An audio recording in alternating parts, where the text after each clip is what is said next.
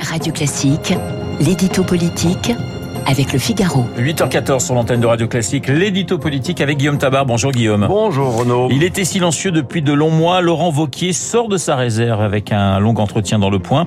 Ça y est, il se lance dans la bataille pour 2027 euh, Alors pas encore formellement bien sûr, mais oui, il sort de sa longue cure de silence.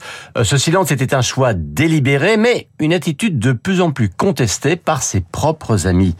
Euh, au lendemain de la présidentielle, Xavier Bertrand ayant été battu à la primaire et Valérie Pécresse humilié à la présidentielle.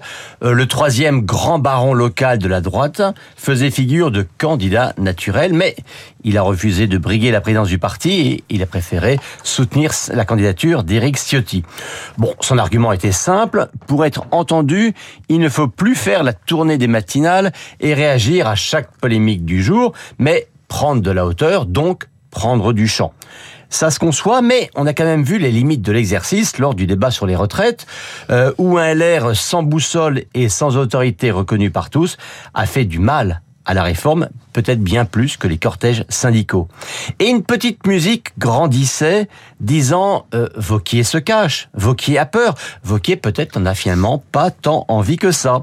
Il fallait donc que, dans son propre intérêt, euh, le président d'Auvergne-Rhône-Alpes sorte de son silence, et donc ce qu'il fait avec cette longue interview au point. Alors une interview pour dire quoi, Guillaume? Avec euh, quelle ligne Vauquier? Quelle est la stratégie Vauquier? Ben, Sa ligne consiste à redorer le blason de la légitimité populaire.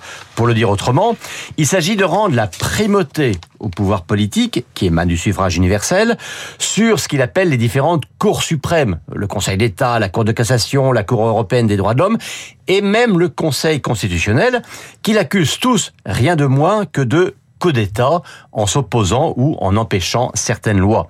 Alors, sur, euh, donc primauté sur les cours suprêmes d'un côté et sur les innombrables autorités administratives indépendantes de l'autre, à savoir, vous savez, ces agences en tout genre, hein, euh, l'agence de santé de sécurité sanitaire, l'Arcom ou autres, euh, en qui il voit aussi un réel pouvoir de décision sans légitimité.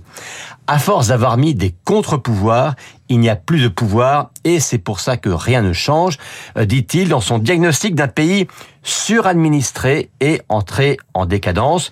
Ça va faire réagir, mais c'est exactement son but. Peut-on parler de charge anti-Macron pour ce retour? Eh bien non, et ça c'est une surprise. On l'attendait effectivement Vauquier en porte-étendard d'une droite musclée et anti-macroniste. On lit au contraire des mots indulgents, voire bienveillants pour le chef de l'État, dont il salue certains succès et dont il dit qu'il a réussi à incarner la France à l'international. Bon, son analyse, c'est qu'il ne lui fera pas battre Emmanuel Macron en 2027, puisque celui-ci ne pourra pas se représenter. Il ne faudra donc plus le battre, mais le remplacer et le remplacer pour, une fois de plus, battre Marine Le Pen. Il se, il se dit donc qu'il ne veut pas, qu'il ne faut pas énerver, mais récupérer les électeurs de l'actuel chef de l'État. Et simultanément, il tient un discours d'autorité censé séduire les électeurs qui, eux, ont voté pour Éric Zemmour, par exemple. Vous voyez, c'est son en même temps à lui. L'édito politique signé Guillaume Tabar.